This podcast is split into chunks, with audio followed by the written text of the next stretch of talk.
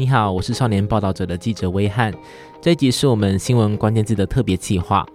总统大选倒数计时，少年报道者最近做了一次很特别的计划。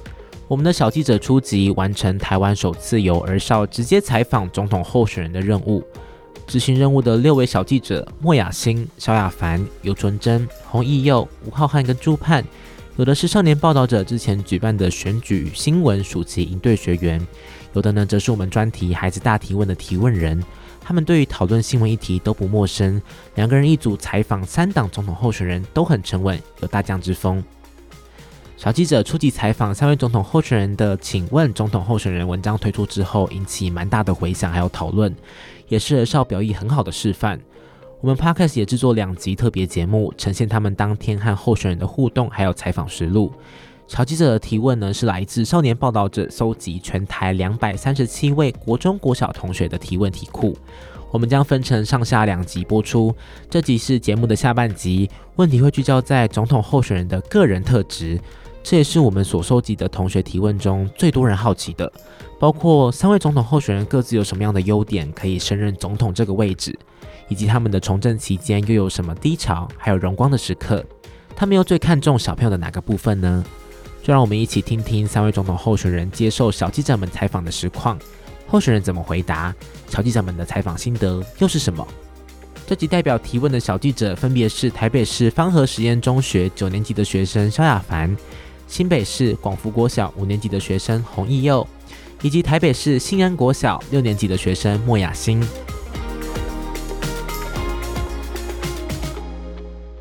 关于担任台湾总统这个职位，您认为您要如何做的比其他候选人还要优秀？以及您有没有欣赏另外两组候选人他们的什么优点？这跟这个学校学业一样嘛，你们都还在念书嘛。对不对？你功课要好，你一定要有准备嘛？不可能天才说没有任何准备，甚至不上课，他就有办法得到好的成绩啊。然后第二个，你可能如果一般人嘛，哈，也很少跳级嘛，除非是天才吧。你成绩要好，你也是要小学连先练，再练国中，再练高中嘛，对不对？所以换句话说，你要经过每一个年级的训练。那我跟其他两组候选人比较，我跟萧美琴两个，我们对国家都有使命感，我们也都从政二三十年，经过不同职务的训练。更重要的是，我们也提出了完整的国政蓝图，做最好的准备。还有，我们走的国家方向是要走入世界，要迎向未来，跟其他的政党候选人不一样。对。那您认为另外两组候选人他们有什么优点吗？您欣赏的？我欣赏的，是这样的哈，就是说能够当到政党提名的候选人，基本上都不容易。好像侯友谊市长，他是从基层的警察出身，然后来当到新北市的市长，还能够得到国民党的提名，这不容易啊！啊，这一路走来。一定有许多不容易的地方。那柯文哲也是一样啊，他是医学教授嘛，然后创党，普遍得到年轻人的支持，这个也是不容易。先我我讲我自己哈，再分讲两个候选人的优点吧哈。也有三点很重要，我们台湾最重要是要安全嘛。每个人嘴巴都说爱台湾嘛，我也说了爱台湾啊。哪一个候选人曾经用生命行动来爱台湾？好，这一点就不用质疑，就不用我说了哈。我这一辈子打了一辈子的枪战，子弹在我旁边呼啸而过，我头人被打死，我依然往前走，毫无畏惧。所以，我们都用生命守护台湾，我是用行动保卫台湾，这是事实的证明。啊，这是第一个，只有保卫台湾，才能够让两岸稳定下来，才能够让国家能够安全。第二个，三个候选人里面，谁最会办案？谁最有专业？办贪腐，找为一个青年的政府，谁最厉害？哦，这个我相信也不用问答案了啦哈。我这一辈子跟办案大概结不了缘。当然现在没有了啦。台湾的重大案件几乎无一不参与，重大要案几乎都是我逮捕的，好，这一点就不用比了。第三点，三个都当过市长，可以比较一下，三个在当市长的时候，谁对这个城市的建设的进步，对人民能够紧密的结合在一起，倾听人民的声音，解决人民的问题，而且能够展现魄力、跟执行力、跟领导力，你可以去做比较嘛。我侯友谊在当市长，短短五年完成二十六公里的捷运，二十六座车站，公共托育、照顾孩子们，我们做的最多。而且更重要的，五十年不变的四百公顷的新辅仁大学旁边那一块地，等于二点六倍的新力计划区，一点三倍的社子岛，我只花了两年多解决五十年没有人敢解决的，搬迁了六千家工厂。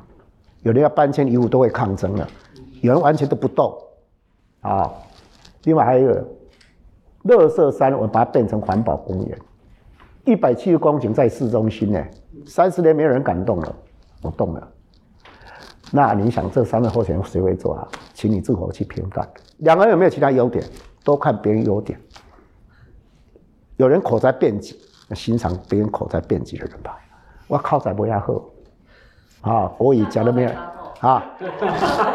大家都比较较好来啊。但是你也你也记哈，我虽然口才没有那么辩捷，但是我做代志，我相信哈，我相信在，因为我做过十个职务啊，你每个职位都可以去问嘛。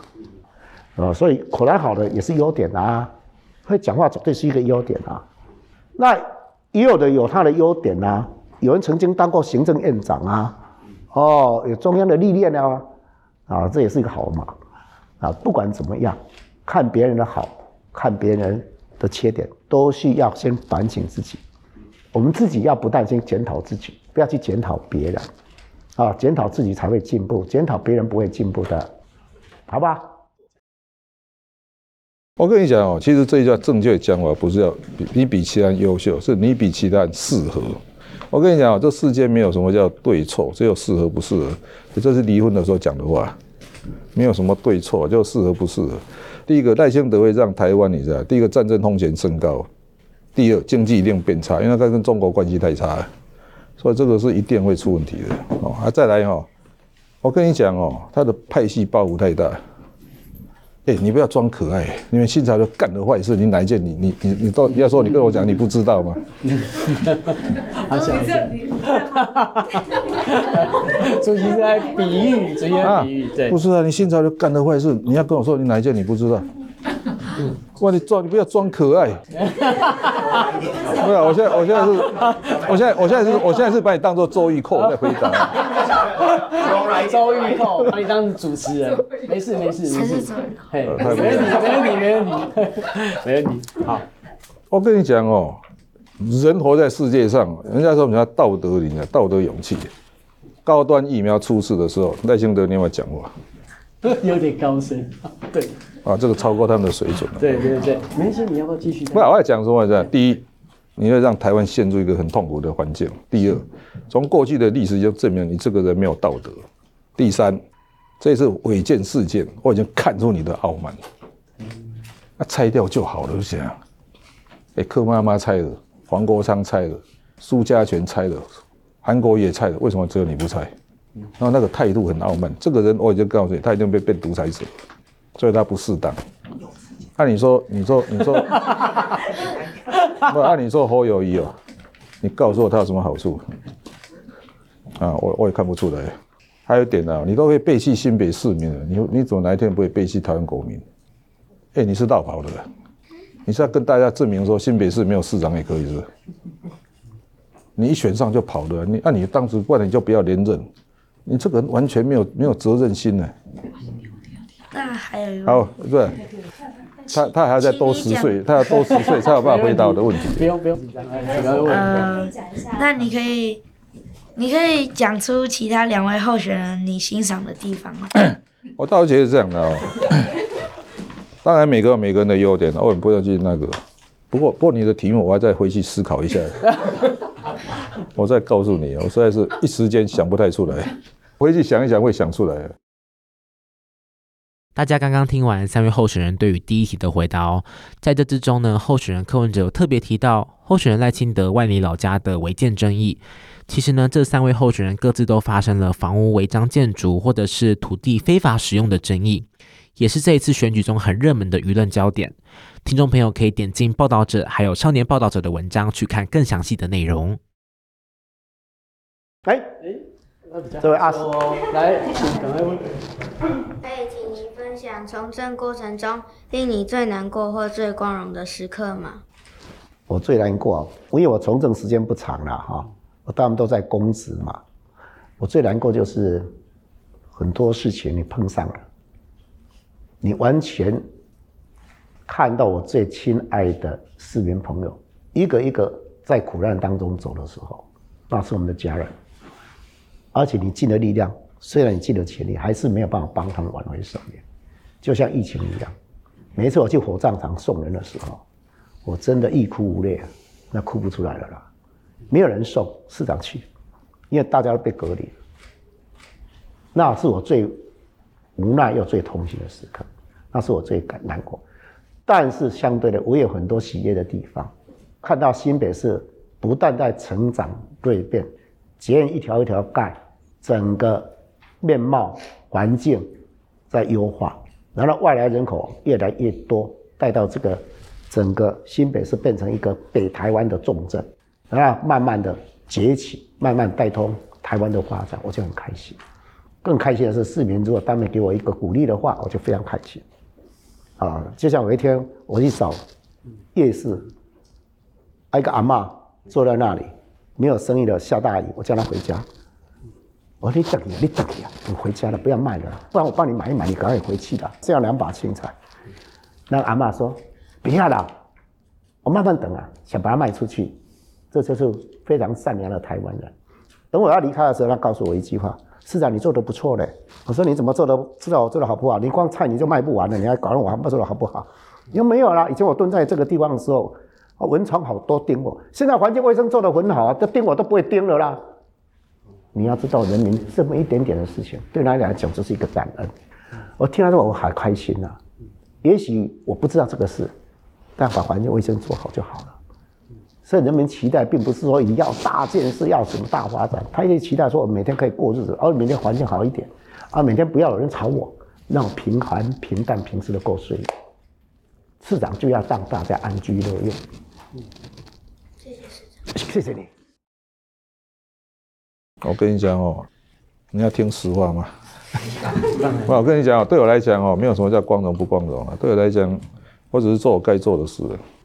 那至于说什么上进，睡一觉起来就把它忘掉了。我犯我犯过很多错误了，我我也会反省。哎，这我常常会问自己说，如果从那边能不能做得更好？哦啊，但是这样的人生是单行道，过了也没办法再回去。更麻烦的是，我们也不知道当年如果选另外一条路是不是比较好。所以这样的哦，我们所以我说为什么说人生哲学剩最后剩下八个字：心存善念，尽力而为。我当医生，我跟你讲，我也不是每个救回来。你知道叶克膜存活率只有四十趴，不是每个装都救得回来。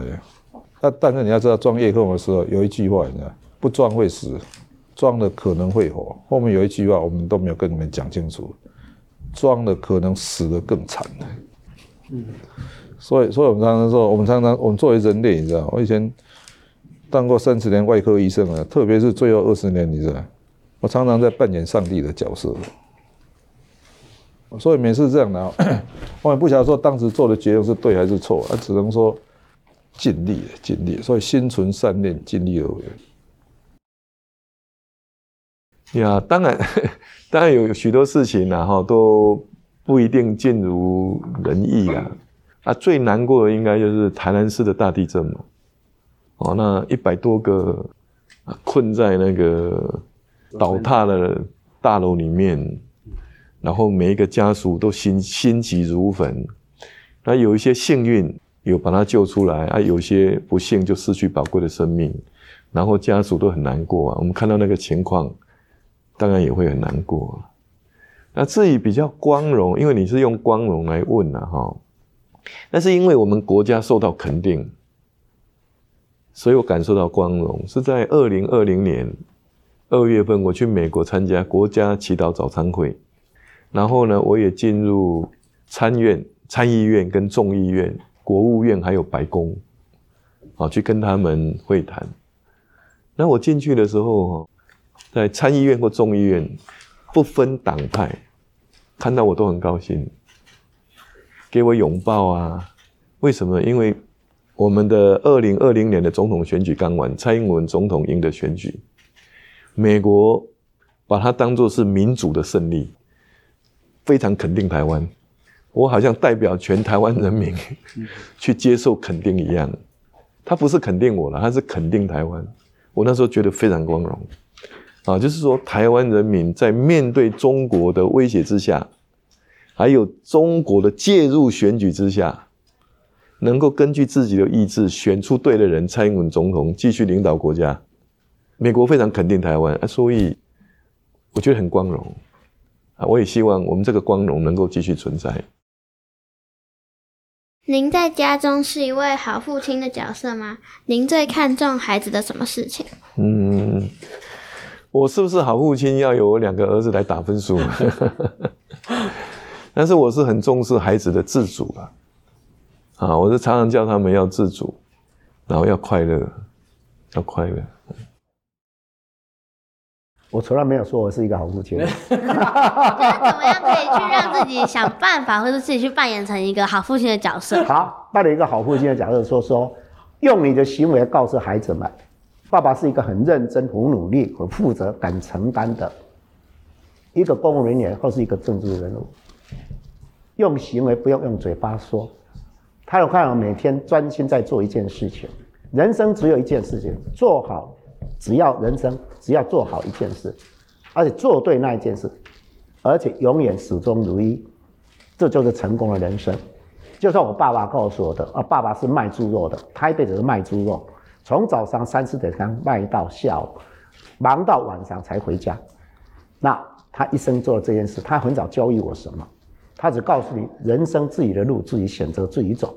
当爸爸的行为告诉你，我的行为会告诉我的孩子，爸爸是什么样的人，而不用用嘴巴告诉他们。他们会看着我的行为，就知道他们如何做好他自己的本分工作。我跟你讲哦，第一点，我不是一个尽责的父亲，因为不过这样的话，谢谢陈佩琪都帮我照顾小孩子。我以前哦，你要知道，我当过十七年台大外科加护病房主任。常常哦，病人一叫我就要回去，因为我很不喜欢病人死掉的时候，我在想说，哎，那时候来看就好了。所以，所以我我以前是一个很优秀的医生，很尽责的医生，但是因为这样，我是一个不尽责的父亲呢。不过还好有陈佩琪帮忙带大，不过大部分都是我的岳父岳母在带的。还好我们我们那个小孩子都有有岳父岳母啊，陈佩琪在带。至于说你说我们希望小孩子，我常常说他们只要正常就好了，就是说。不求人上人，但求人中人，就是说，不要吸毒，不要做坏事，不要这样，我就已经阿弥陀佛了。从来没有要求说他们要多伟大。小记者首次出击，三位行程非常紧凑的候选人都很通融的给了比预期更多的时间受访，表示他们的重视还有诚意。至于小记者们的采访心得又是什么？我们也一起来听听。大家好，我是萧亚凡。我是报导者的特派小记者，很荣幸这次能够采访到赖清德候选人。在这次的采访中，我学到的有：首先就是跳脱课本的局限，因为其实这些选举的制度啊，嗯，候选人提名的资格等等等，其实在国中的课纲里是有学到的。但是我觉得比较特别的是，能够在这次的采访中跳脱出课本，然后将这些。课本上内容的记忆，转换成我脑海里的回忆，然后在面对这些呃内容时，能够更加呃有印象。毕竟这是我亲身体验过的东西。我是小记者洪一哦，这一次有机会采访到总统候选人侯友宜市长，在这一次的采访过程中，我学习到如何当一位记者。记者有很多辛苦的地方。在采访前要做很多功课，找资料、准备问题的过程中，还要一直拍照。采访时会很紧张，但还是要问问题。采访完还要整理采访内容，相当不简单。如果要当一个好记者，需要多练习口条以及摄影技术才能做好采访。我是一个很害羞的人，但我尝试去做我以前没有做过的事。我觉得我很棒，以后我还要去做我更多我没做过的事。我是小记者莫雅欣，这次很荣幸可以采访到总统候选人赖清德。以前在电视上看到他的时候，印象里都非常严肃，但在这次访问时，他分享自己最难过及最光荣的时刻，很诚恳。这次的经验让我感到非常特别，希望以后还可以担任小记者，并参与其他采访的活动。我是小记者游纯真，这次有机会采访到总统候选人侯友宜，我觉得非常的开心，因为这种机会可能是一辈子只有一次的机会。然后我觉得侯友宜讲的一句话让我非常的。欣赏就是他，他在我们谈谈访的过程中说了一句：“在反省别人之前，要先反省好自己，才有办法去反省别人。”我是小记者吴浩瀚，这次有机会采访总统候选人柯文哲，我觉得有一点挫折，因为当我在自我介绍的时候，我提到我从小就跟家长一起关心环境议题，他立刻就说。这么小关心环境议题太假了啦！我学习到当记者很不容易，因为有很多你意想不到的事情，也有可能会被受访者质疑。这次采访总统候选人的时间真的很短，如果有机会，我还想要问三位候选人：如果你们当选，会怎样解决台湾很严重的烟蒂问题？有可能实施全国禁烟吗？我会问这个问题，是因为我跟我的伙伴组成不落地的烟蒂小队，专门关心烟蒂问题，也希望未来的总统可以更关心台湾的环境。大家好，我是小记者朱盼，这次我们是采访柯文哲，有趣是因为我以前从来没有任何采访的经验。而且为了访问，我也收集了很多关于柯文哲的资料，找到了一些自己以前从来没有关注过的议题，像是国民年金、双语政策等等。不管采访的过程如何，都让我增加了一次经验，所以我很开心能有这次机会。